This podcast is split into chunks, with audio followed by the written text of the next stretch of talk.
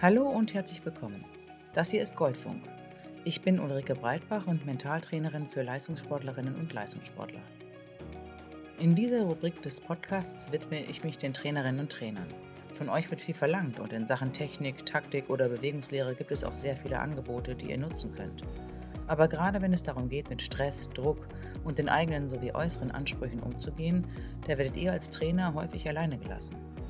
Hier bekommt ihr Hintergrundinformationen zu Themen aus dem Mentaltraining, der Psychologie und dem Emotionscoaching, die euch dabei unterstützen, besser mit euren Athletinnen und Athleten umzugehen. Genauso gibt es aber auch Anregungen dazu, euer eigenes Tun und euren Werdegang zu hinterfragen sowie euren Umgang mit Herausforderungen zu reflektieren. Viel Freude damit und ich kann dir an dieser Stelle schon einmal versichern, es lohnt sich. Hallo und herzlich willkommen bei Goldfunk für Trainer. Für die positive Entwicklung eines Menschen gehört es dazu, einen gesunden Zugang zu seinen Ressourcen zu haben. Das gilt für deine Athletinnen und Athleten, aber genauso für dich. Vielleicht erinnerst du dich noch an das Kapitel Motive. Da erzähle ich etwas über die vier Grundmotive. Nochmal zur Erinnerung, das sind Ordnung und Stabilität, dann Harmonie und Geborgenheit, Inspiration und Leichtigkeit und zu guter Letzt Einfluss und Durchsetzung. Zu jeder dieser Grundmotive gibt es noch eine zugehörige Ressource. Diese vier Ressourcen ermöglichen es dir, deine Grundmotive zu stärken und somit emotional ausbalanciert zu sein.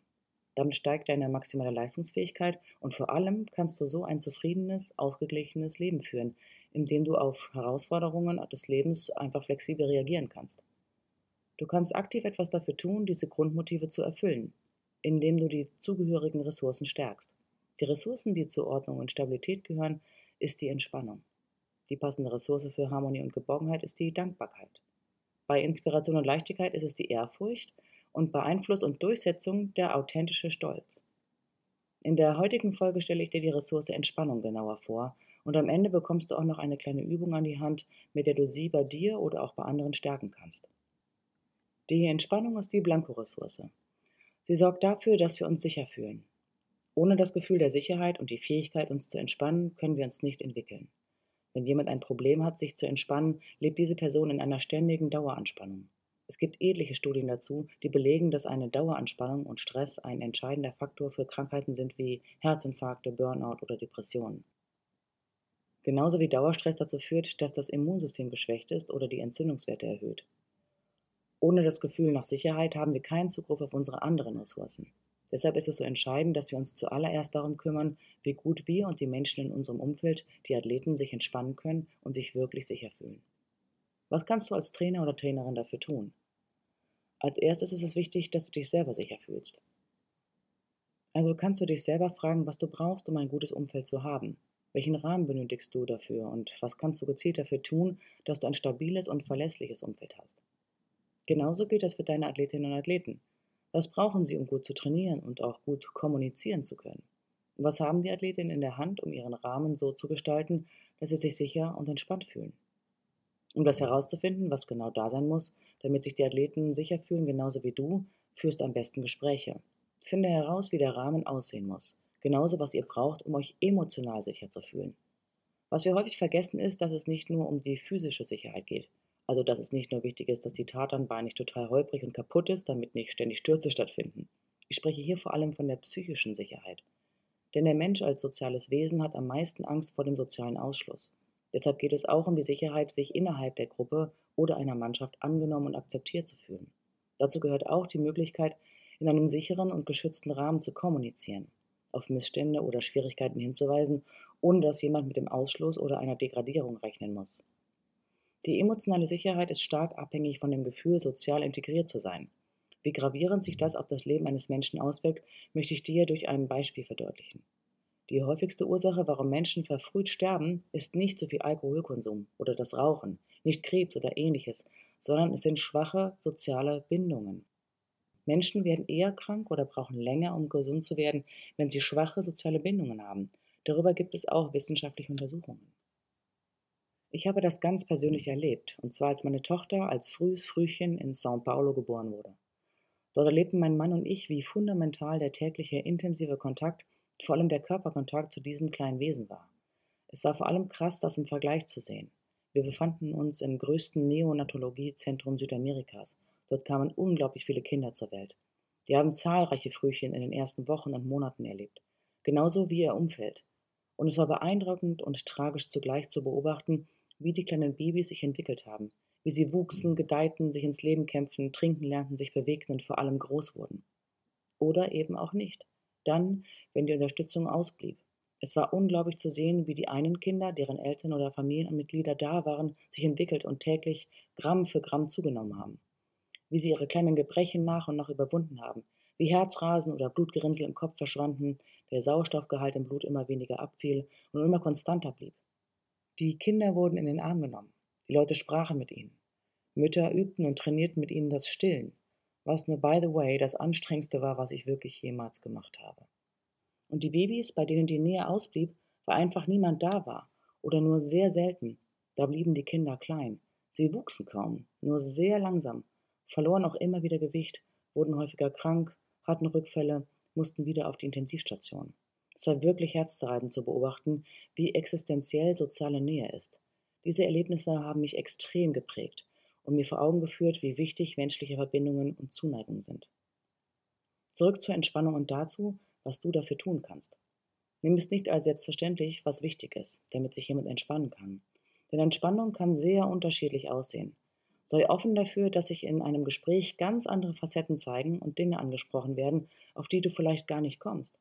Nur als Beispiel. Es gibt Menschen, die brauchen sehr viel Ruhe, liegen viel und ziehen sich zurück, um aufzutanken. Andere brauchen die Aktion, die Bewegung oder viele andere Menschen um sich herum. Das wird auch nochmal deutlich, wenn du nochmal genauer über die Motive eines Menschen nachdenkst. Nimm mal so wahr und ernst, wie die genauen Bedürfnisse der Athletinnen und Athleten aussehen und versuche es nicht besser zu wissen. Und nimm auch deine Bedürfnisse wahr. Wenn es für dich existenziell wichtig ist, dass die Leute zum Training pünktlich kommen, damit das Training zu einer genauen Uhrzeit beendet werden kann, dann ist es wichtig, das zu kommunizieren und den Rahmen für alle abzustecken und somit transparent zu machen. Es hilft auch, wenn du den Athletinnen und Athleten offenlegst, warum dir solche Sachen wichtig sind, dass sie eventuell eben zu deiner eigenen Regeneration beitragen und du somit aufmerksam im Training bist und auch insgesamt besser gelaunt. Was kannst du aber noch tun, um das konkrete Erleben von Entspannung zu fördern? Zu den äußerlichen Bedingungen gehören auch das innere Empfinden. Dazu eine kleine Übung, die du gemeinsam mit deinen Athleten machen kannst, denn in einem sehr dicht getakteten Alltag ist es sehr wertvoll, gezielt innezuhalten und bewusst in die Entspannung zu gehen. Die Übung kannst du allein, aber auch mit anderen gemeinsam machen. Begebe dich dafür in eine entspannte Haltung. Setze dich bequem auf einen Stuhl oder auf den Boden. In deiner Position solltest du dich einerseits entspannt und gleichzeitig wach fühlen. Schließe deine Augen und atme ganz normal durch die Nase ein und aus. Atme in den Bauch hinein und nimm dir für die Ausatmung bewusst ein bisschen mehr Zeit. Damit signalisierst du dem Körper, dass er sich entspannen kann. Geh nun auf die Suche, was in dir eine tiefe Entspannung und ein Gefühl von Sicherheit auslöst. Ist das ein bestimmter Ort oder etwas, was du tust? Oder hängt das damit zusammen, mit welchen Menschen oder Geschöpfen du dich umgibst? Schaue, was auftaucht, wenn du dich ganz bewusst in die Entspannung begibst. Wenn du wahrnimmst, dass du entspannt bist, dann schaue, wo im Körper du dieses Gefühl genau spürst. Ist es etwas, was sich in einer konkreten Region zeigt oder eher ein Ganzkörpergefühl? Wenn du merkst, wo du es wahrnimmst, dann schaue, wie es sich genau anfühlt. Verändert sich dadurch die Temperatur? Ist sie vielleicht warm oder kühler geworden? Oder merkst du vielleicht ein Kribbeln, ein Gefühl der Schwere oder etwas ganz anderes? Nimm dir Zeit, einmal voll und ganz in dieses Gefühl einzutauchen. Atme dabei ganz entspannt weiter. Und wenn du dich in diesem Gefühl gebadet hast, dann komm langsam wieder zurück ins Hier und Jetzt.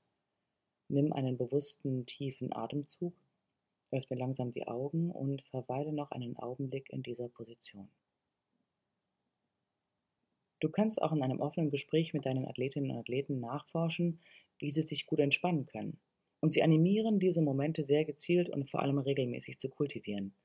Ist das ein Fußbad am Wochenende, oder das Lesen eines Buches in der Hängematte, eine Nackenmassage, die sich jemand selber gibt. der Spaziergang mit dem Hund oder Kuchenessen mit Oma. Bei mir waren es lange, ausgedehnte Spaziergänge in den Wald. Und zwar ganz alleine, manchmal drei Stunden. Das hat mich völlig runtergebracht. Ich kann dich nur dazu anregen, sehr bewusst diese Momente zu suchen und diesen Entspannungsmomenten mit genau der gleichen Ernsthaftigkeit zu begegnen wie dem Training. Es ermöglicht dir und anderen eine neue Lebensqualität. Probier's aus. Es lohnt sich. Und im nächsten Kapitel werde ich mit dir tiefer in die Ressource der Dankbarkeit einsteigen. Bis dahin wünsche ich dir auf jeden Fall viel Freude und ich bin schon gespannt auf die nächste Einheit mit dir. Ciao!